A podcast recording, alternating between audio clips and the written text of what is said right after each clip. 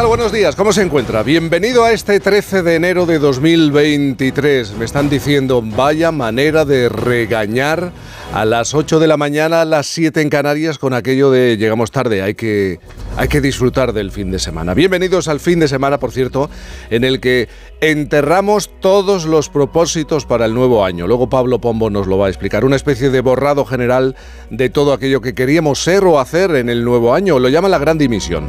Ya veremos cómo, cómo es esta división, dimisión. Y también división, que en eso también estamos. Este sábado se espera la entrada por el noreste peninsular de un frente atlántico que nos trae una borrasca de nombre Hipólito.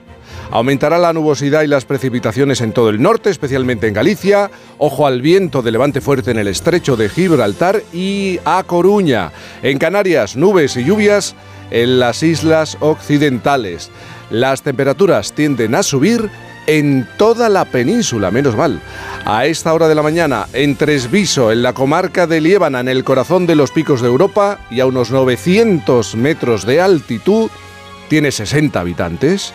El termómetro se sitúa en los 7 grados. En Madrid, 2 grados. Barcelona, 3. Santa Cruz de Tenerife, 17. En León, menos 2 grados. En Bilbao, 5 grados. En Zaragoza, menos 1.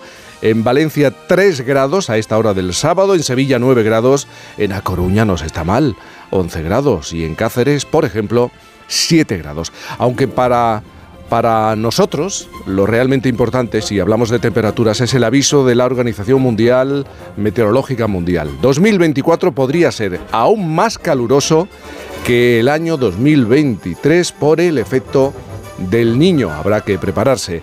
Y en el Festoral de Por fin nos encontramos con el Día Internacional del Chicle. Y con menos ganas de celebrar el Día Mundial de Lucha contra la Depresión. Se calcula que 2,5 millones de personas podrían sufrirla en España y más de 300 millones de eh, personas en el mundo eh, también se enfrentarían a esta enfermedad. Y un dato, el 50% de ellas, de estas personas que la padecen, no están diagnosticadas.